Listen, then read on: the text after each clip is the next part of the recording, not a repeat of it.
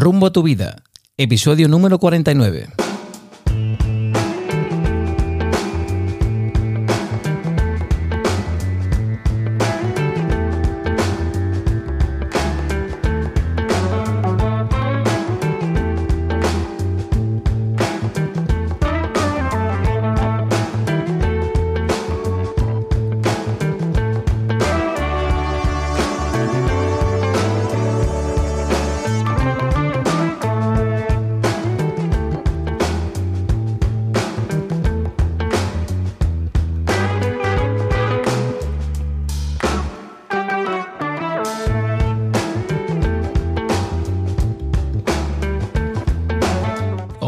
Amigos? Y bienvenidos a un nuevo episodio de Rumbo a tu vida.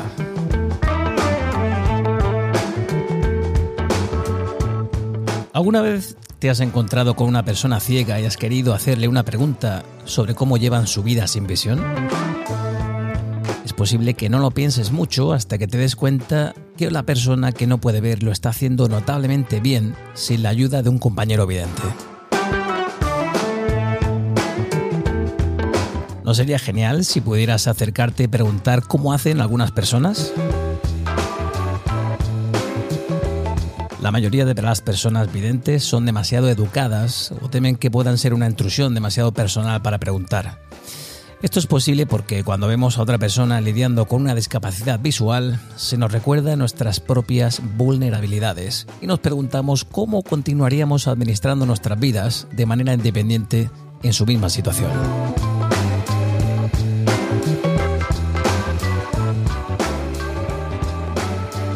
La ceguera o invidencia es una discapacidad sensorial que consiste en la pérdida total o parcial del sentido de la vista.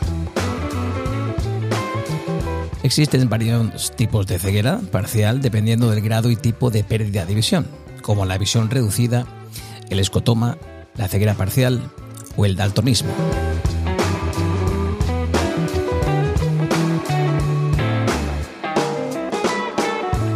Personas ciegas o con ceguera son aquellas que no ven nada en absoluto o solamente tienen una ligera percepción de luz.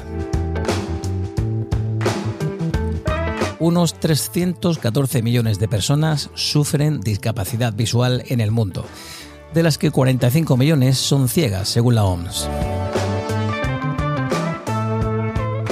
En España se estima que de un total de 979.200 personas padecen algún tipo de discapacidad visual, de las cuales 58.300 son ciegas total y 920.900 tienen baja visión.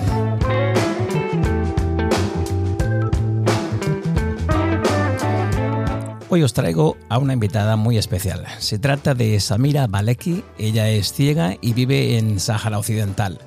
Samira viene a hablarnos de su historia, una sin duda llena de retos y de superación. Samira, bienvenida a Rumbo a tu vida, ¿qué tal estás? Hola Andrew, muy bien. ¿Y tú? Pues encantado de que por fin se haya obrado el milagro y estemos charlando finalmente. Exactamente. No ha sido fácil. En primer lugar, eh, Samira, te agradezco que hayas querido venir a nuestro podcast a contarnos tu historia. Sin duda, como acabo de decir, una llena de dificultades y desafíos, y vienes a demostrarnos que las personas ciegas sois tan capaces o más que las personas videntes de hacer las tareas diarias o vuestro trabajo. ¿Por qué no empezamos con tu historia? ¿Cómo, cuéntanos, Samira, cómo y cuándo pierdes la visión? ¿Cómo afrontas ese momento? Cuéntanos. Bueno, primero, antes que nada, gracias a vosotras por, por invitarme a, a compartir mi experiencia que como digo siempre, yo de que le pueda servir aunque sea una persona, estaré más que encantada. Y nada, pues yo perdí la, la visión a los 17 años eh, porque yo tengo el glaucoma genético. O sea, yo supe, siempre eh, he tratado ese tema, pero tú sabes que, que el glaucoma son varios grados y con tratamiento y eso puede uno pues ir controlándolo. Lo que pasa que el mío ya, eso eh, llegó, eh, porque a veces también era por muchos factores, lo cual era a veces que no tenía gotas y yo tenía que eh, tenía que tener gotas a lo largo del año y cuando me venía aquí pues a veces se, o sea, se me terminaban y eso y me quedaba unos meses sin gotas hasta que me las mandaran, hasta que yo volviera a España y temas así, eso de mi, en mi niñez y todo eso, cuando solo yo viajaba a España por tema de, de del programa Vacaciones en Paz. Y bueno, y entonces como aquí solamente, únicamente dependemos de las ayudas humanitarias, entonces a veces era imposible obtenerlas al instante hasta que, que llegaran y eso. Pero bueno, y entonces eh, yo siempre he tenido ese problema, pero lo he controlado hasta, hasta los 17 años que eh, no sé muy bien qué pasó, pero que, que se me, me subió la presión o algo. Yo no, no, no noté nada visiblemente eh, ni tuve dolores ni nada, simplemente sí noté una molestia, un, un borrón así que lo asocié más bien a, a que estaba cansada o me estaba así mareando o algo, ¿no? Y nada, y entonces después de eso estuve como tres o cuatro días esperando a que, que se, me volviera, se me volviera la vista. Y no le dije nada a nadie porque yo lo asociaba a mí y me daba miedo eh, eh, decir la palabra de que yo ya definitivamente me quedaba ciega.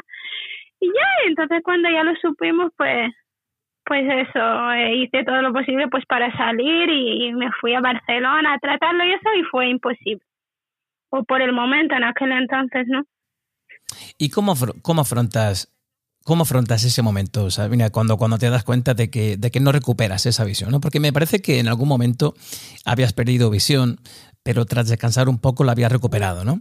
Mm, o sea, lo afronté al principio, Mm, yo ahora viéndolo ahora mismo, pienso que, que fue más bien un shock que, que no, no hice ninguna reacción ni me puse... Ah, es decir, que no... Fue una, una ¿Cómo te digo? Yo ya te digo, viéndolo ahora mismo, pienso que más bien fue un shock porque no hice ninguna reacción. Yo me quedé ahí pensando que me iba a volver, luego cuando lo supe, pues tampoco hice ninguna reacción.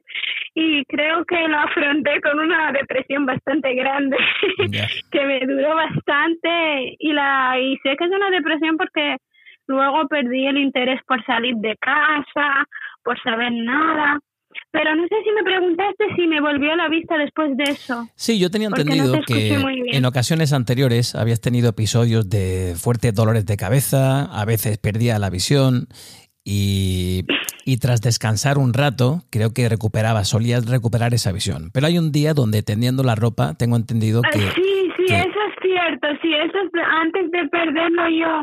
Entonces te decía que es verdad, antes de la pérdida definitiva, eh, yo ya en esos tiempos se me, veía borroso, no sé qué, detrás de, de cansarme, de hacer varias cosas y eso, entonces veía borroso y tenía que sentarme porque ya no distinguía lo que tenía enfrente.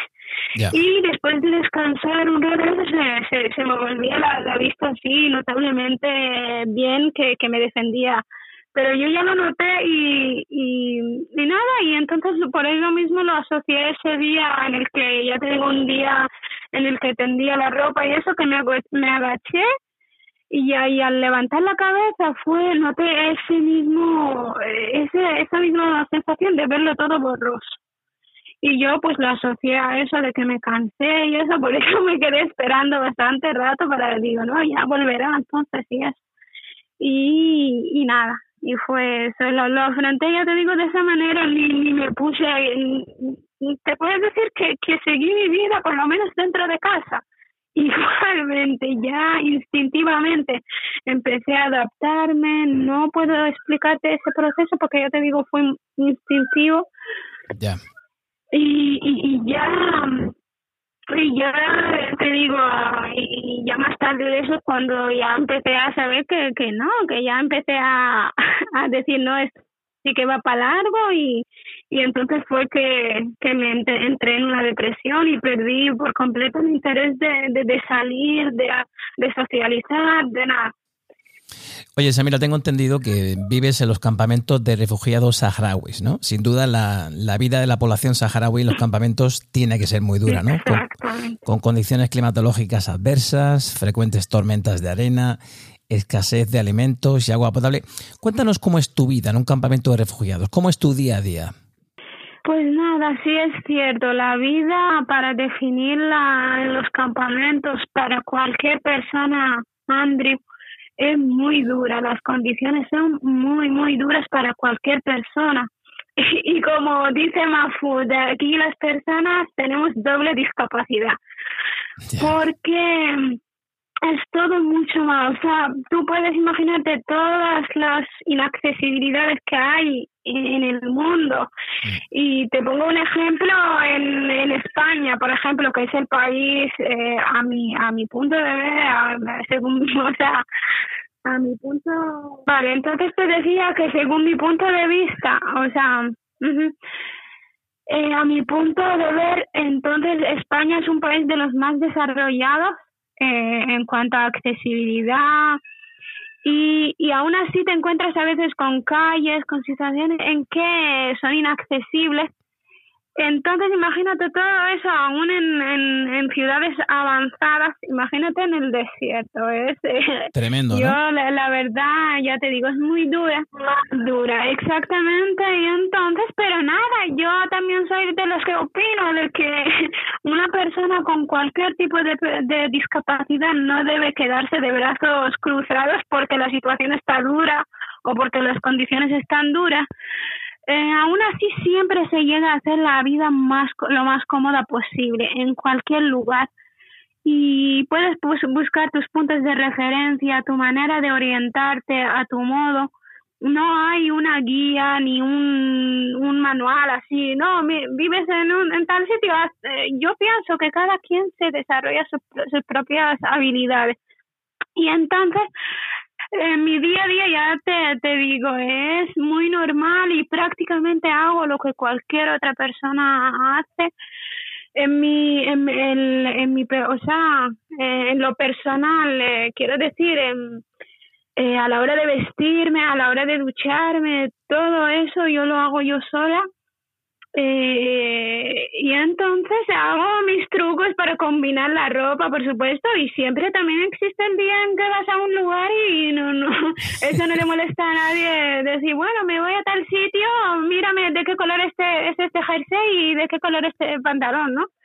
Eh, vaya, esto a las personas que ven ¿Dime?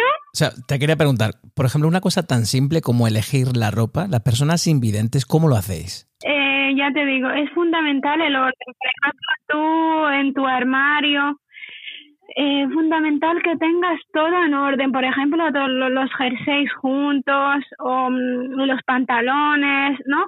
Y, y entonces, eh, claro está que con el día a día tú te sabes ya, ¿no? la textura que tiene cada, cada prenda de ropa, ¿no?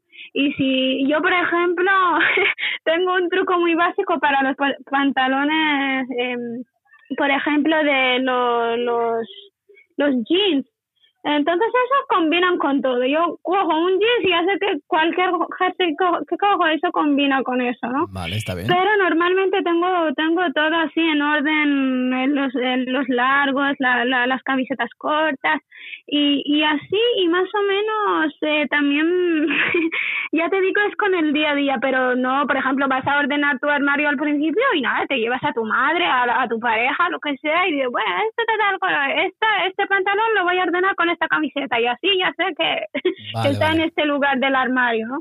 Y así es muy fácil, ya te digo, son cosas muy instintivas. Ya digo, tus padres no son ciegos, ¿no? Tú vives con tus padres y ellos no son ciegos, ellos ven, ¿no? No, ellos no, no son ciegos. Eh, no obstante, mi papá le diagnosticaron, le diagnosticaron el glaucoma en el 2010. Vaya. Porque bueno, tú sabes que aquí en los campamentos, eh, cuando uno no, no, no padece de nada, pues la gente no se hace revisiones y, y yo, mi, mi, problema es genético y lo heredé de mi padre. Eh, por lo tanto, pero él nunca lo supo y, yo tampoco nunca lo supe que era por parte de él. Yo pensé que era de algún bisabuelo o algo. Hasta que, que él tuvo, tuvo que hacerse una operación y, le, y, lo, y se lo diagnostica. Pero él ve, él ve. Elbe, vale, y tu madre también. Oye, tengo entendido que Mm. el Frente Polisario es el que os proporciona vivienda, educación, seguridad, alimentos y otros bienes básicos, ¿no? Exacto. ¿Y recibís algún tipo de ayuda humanitaria por parte de organismos internacionales allí?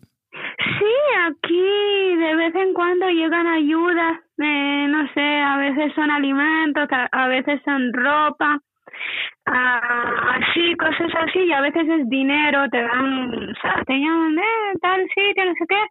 Eh, normalmente te llaman allí a la escuela de ciegos aquí en Esmara, que es eh, mi campamento, y entonces viene gente de, de organizaciones, ¿no? Internacionales eh, y te dan ahí un, che, un, un sobre con una cantidad de dinero y eso. Eso lo recuerdo de, de mi infancia.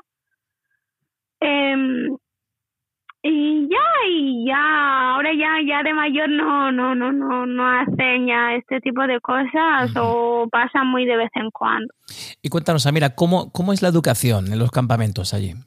La educación, la verdad, antes o hacía, cuando yo estudiaba, eh, tú estudiabas hasta quinto grado y entonces eh, luego tenías que, que pasarte a la secundaria. Eh, y entonces hasta ahí. O sea, llegas hasta ahí y ya se acaba todo y tienes que buscarte entonces para seguir tus estudios a ir a Argelia o a Libia o a Cuba y también a España, por supuesto. Y bueno, esto de último de España es más bien son mm, a través de, del proyecto Ma- Madrasa, ¿no? Que, que eso lo hacen hasta el día de hoy. Pero normalmente el gobierno de aquí te manda a estos tres países que te dije, a Vale. Argelia, Libia o Cuba, para seguir la, el bachiller, la, la universidad y eso. Oye, Y para una... las personas con discapacidad sí es muy limitado, todavía solamente hace hasta primaria, Vale. ¿Y cómo, algo muy básico. cómo haces, eh, Samira, cómo hace una persona ciega para realizar todas las tareas que normalmente hacemos eh, de forma habitual, de forma cotidiana? Ducharnos, vestirnos, elegir ropa, ir a trabajar, las propias labores del trabajo. ¿Cómo, cómo hacéis eso, las personas invidentes? No sé, yo pienso que al principio, eh, yo te hablo de, de, de mi experiencia después de, caso, haber sí. visto, ¿no? Pienso que las personas que lo desarrollan desde nacimiento, ¿no? Mm, Pienso que, mm, no sé, mm, eso te, te, te preparan desde un principio, ¿no? Eh, a tocar, a, no sé, a, no, normalmente no, para la ducha. Yo te puedo asegurar que me ducho tan rápido como la persona que ves. o, que vaya a lavar, eh, o sea, que vaya para la, la lavadora o quitarla y tender la ropa. Entonces son cosas que eh, yo creo que el paso al principio, ¿no? Yo recuerdo que yo cuando me fui a la 11, que eso fue en el 2012, pues te, te intentaba, ¿no? Eh, esto se hace así, coges la escoba de tal manera. Y, y yo ya, ya sabía cómo co- coger la escoba, ¿no? Porque eso se me quedó automático cuando yo veía. No, entonces, no, no, no hace falta que aprendas esto, vamos a probarlo. lo otro, y era muy gracioso, pero pienso que, que una vez te dan las pautas, eh, eso lo puedes hacer casi, casi de la misma velocidad. Cierto que hay cosas que te llevan más tiempo porque dependen más del, del sentido de la vista, ¿entiendes? Mm. Entonces, pero yo te aseguro que con el bastón puedo ir a una velocidad que una persona invidente que no tenga mucha prisa, que va a un paso normal, yo puedo ir igualmente. Eh, y nada, son cosas que con el día a día desarrollas y también al principio te cuesta un poco, te da miedo chocarte con algo y eso, pero Te decía que eres una persona que pierde la vista a la edad de 17 años. Entonces, no es lo mismo, ¿no? Que, como tú dices, una persona que nace ciega a una persona que ya veía antes como tú y después pierde la visión. Entonces, ¿qué echas de menos? ¿Qué recuerdas de cuando tú podías ver? Te pasas 17 años de tu vida. ¿Qué edad tienes ahora?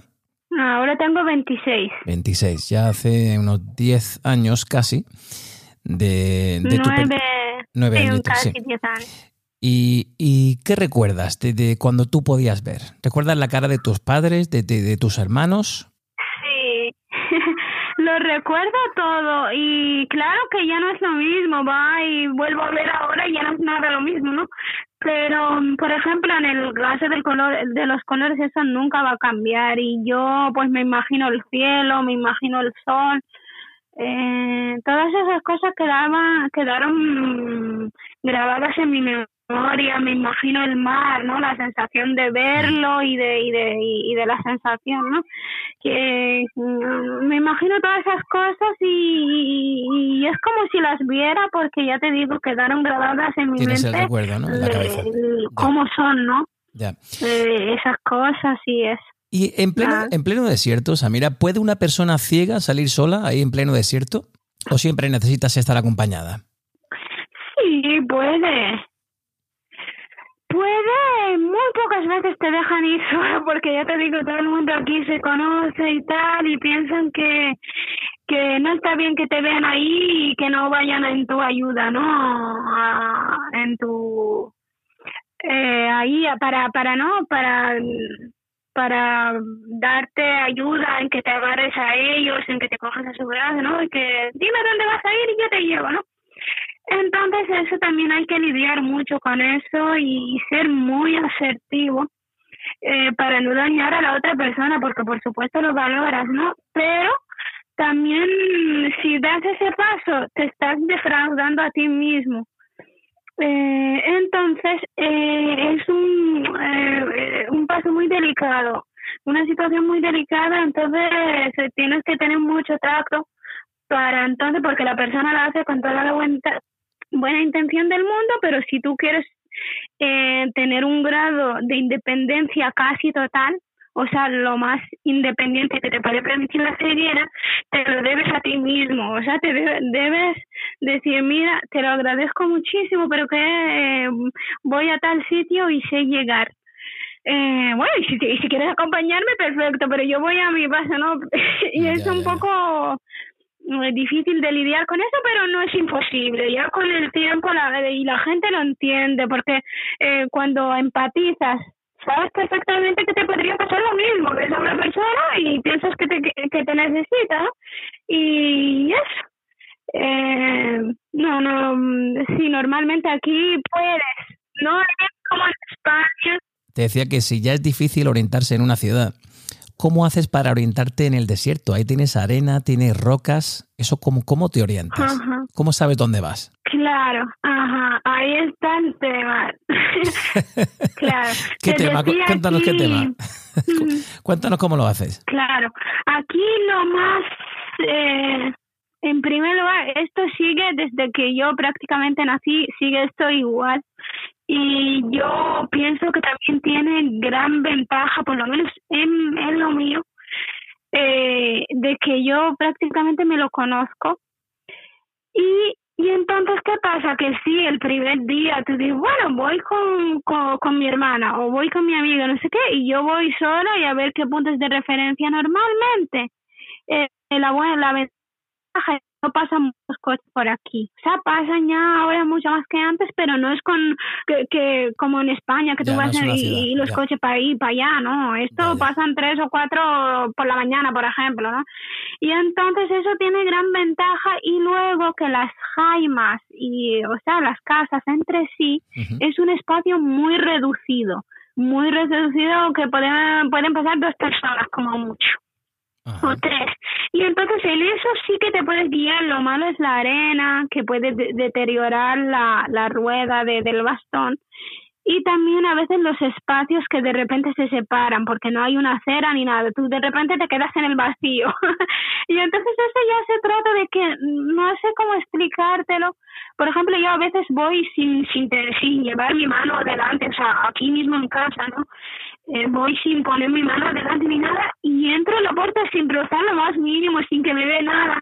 Y son cosas eh, que, que, no sé, con el instinto, con algo que tú percibes la proximidad de algo o cuando solamente hay un vacío, ¿no?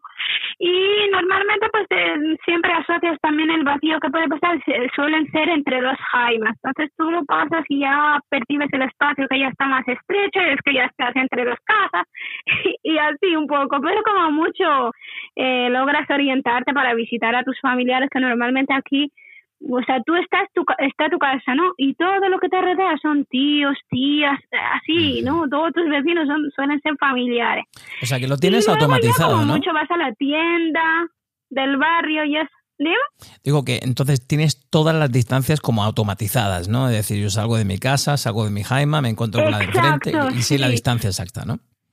Eh, sí, según qué espacio, entonces asocio. Digo, mira, esta es la, mm, mi Jaime, la de mi tía, vale. Entonces voy a la derecha, que ahí ya empieza el camino, o- y entonces, no sé, estoy ahí un rato y ya digo, bueno, voy a girar a la izquierda, que viene ya la tienda, por ejemplo, ¿no? Vale.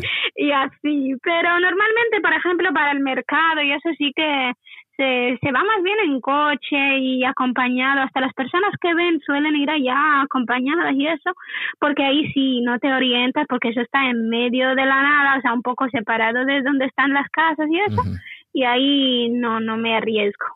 Oye, y tú comentas que llevas un bastón, no llevas perro guía, ¿verdad? O aquí en España llevabas perro guía, pero luego ahí en el desierto llevas un Oh. bastón, ¿no? No, ojalá, no, Andrew, yo ese sueño lo tengo, no he tenido la posibilidad de hacerlo y lo tengo ahora cuando pueda volver a España.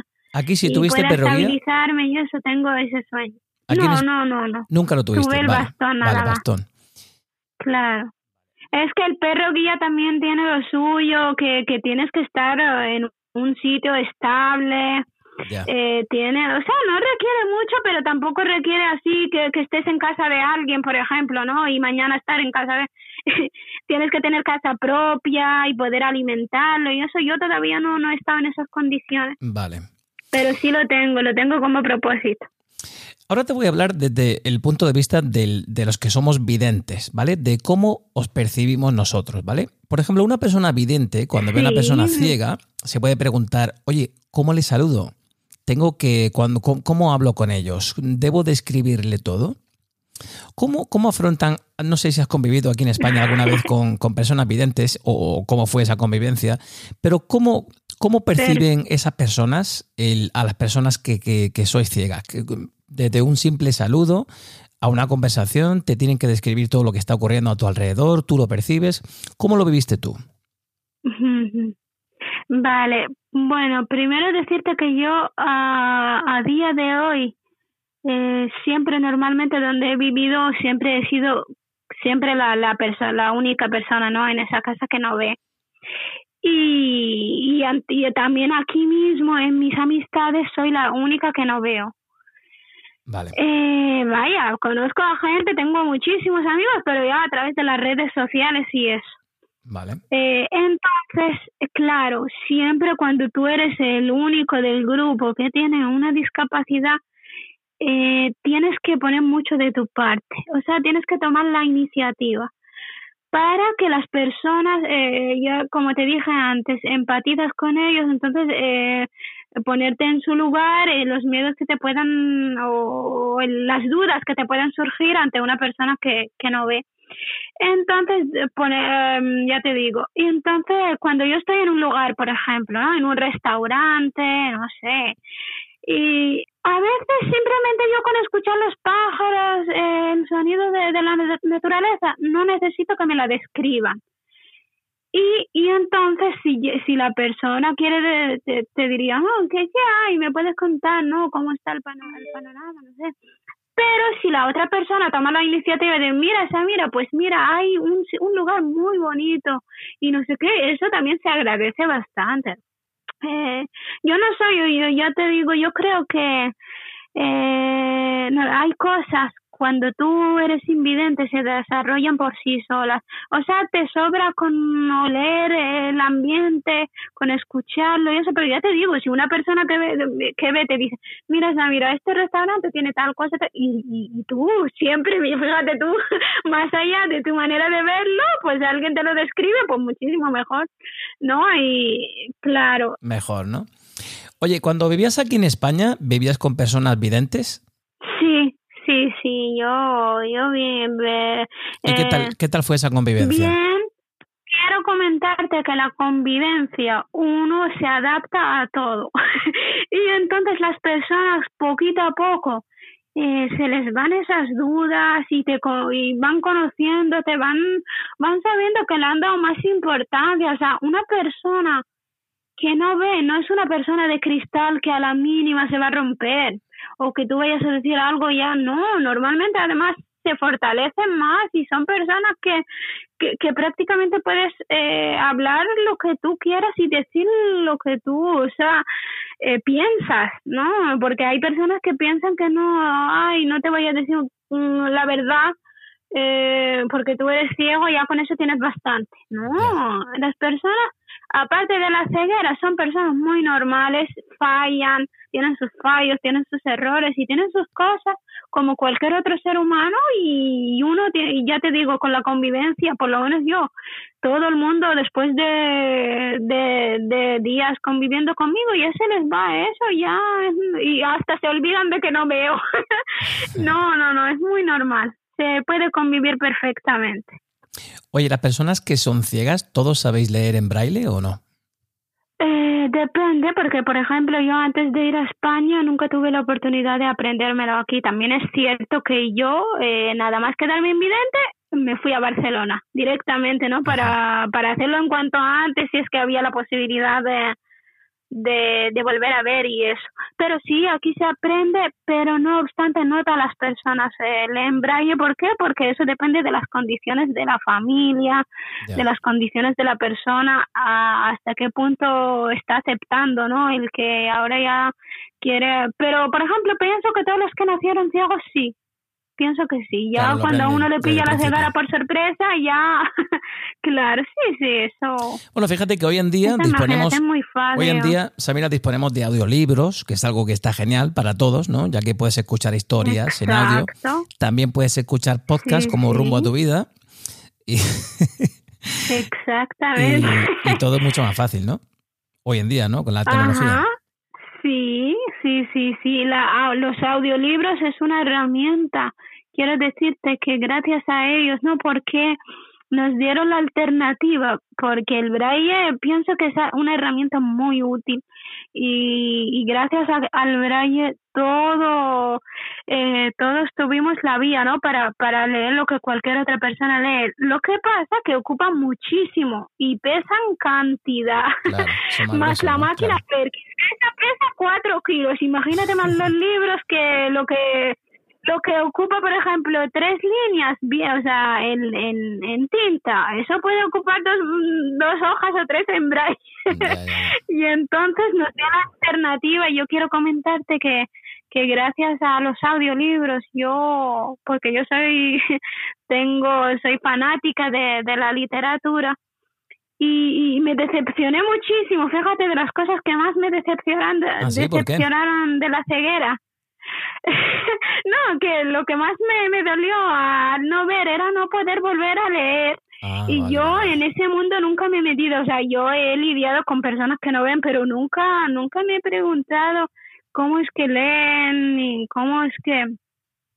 Y entonces cuando yo lo conocí, imagínate el braille que lleva muchísimos años antes de que eh, es conocido, yo nunca he escuchado hablar de él ni nunca nos concienciaron acerca de eso y, yo, pues, pues imagínate cuando me quedé invidente, pues eso de leer y eso, pensé que cuando cuando me fui a la once era como, oh, puede hacer tal cosa, porque no sabía. Yo pensaba que vale, iba a aceptar la ceguera, pero ya que nada iba a lo, lo mismo, pero ¿qué va? Ahora con la tecnología prácticamente... Un poquito más fácil. Se puede hacer todo. Claro. Exacto, mucho más fácil. Oye, una duda que yo tengo, que una duda que me asalta, ¿cómo hacéis las personas invidentes para identificar el dinero? Cuando vais a comprar algo, ¿cómo lo hacéis? Ajá, bueno, la, la vía más básica y más fundamental es el tacto eh, dependiendo del, del tamaño del, del billete, del tamaño de la moneda, entonces tú sabes, un euro, 50 céntimos, no sé qué, 10 céntimos y así, eh, en dependencia Sabes perfectamente qué moneda es, ¿no? Simplemente tocándola. Exacto. Qué bueno. Eh, claro, claro, va, la primera vez eh, practicas, ¿no? Tú traes el dinero con la persona que ve contigo o le solicitas ayuda a cortar a otra persona. ¿Cuál es esta? ¿Cuál es la otra? Y entonces ahora mismo existen aplicaciones para identificar identificarla.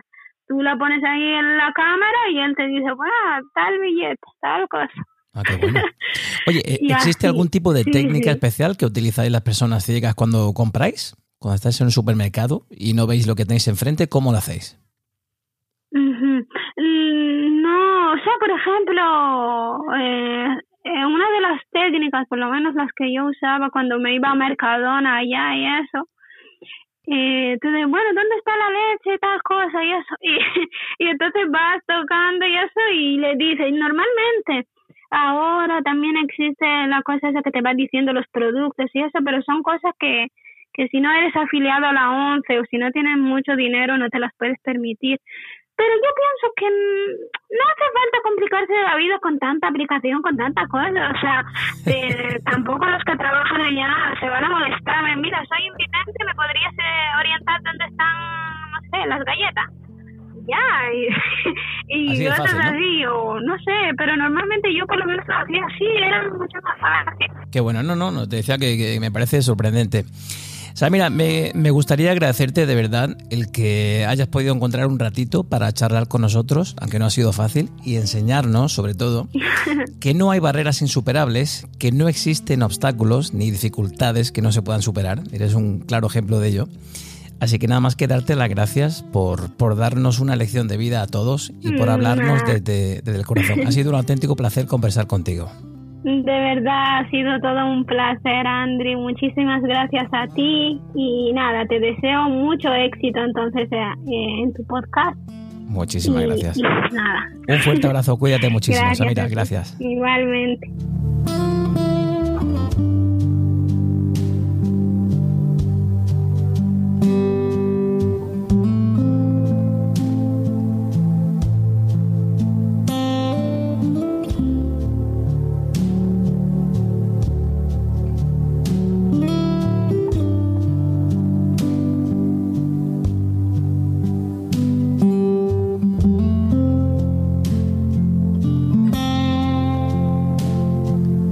He quedado un podcast dedicado a, sin duda alguna, la superación personal de una persona invidente, Samira, que vive en el Sáhara Occidental, y con todo ese positivismo que derrocha, se enfrenta a unas condiciones adversas muy importantes, pero siempre con una sonrisa en la cara. Así que cuando tengáis algún tipo de dificultad en la vida, pensad que hay personas que lo tienen bastante más difícil que nosotros.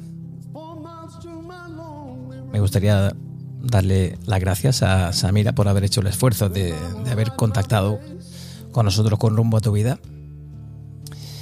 Y ya sabéis que si queréis hacer algún tipo de comentario, eh, si os ha gustado el episodio, podéis hacerlo en Apple Podcasts. Podéis seguirnos en redes sociales. Nos podéis encontrar en Instagram como Rumbo a tu vida. Estamos en Twitter como Rumbo Tú. Ahora también estamos en YouTube. Así que ahí nos tenéis, nos encontráis. Dejadnos una línea. Cuidaros muchísimo y nos vemos y nos escuchamos muy prontito.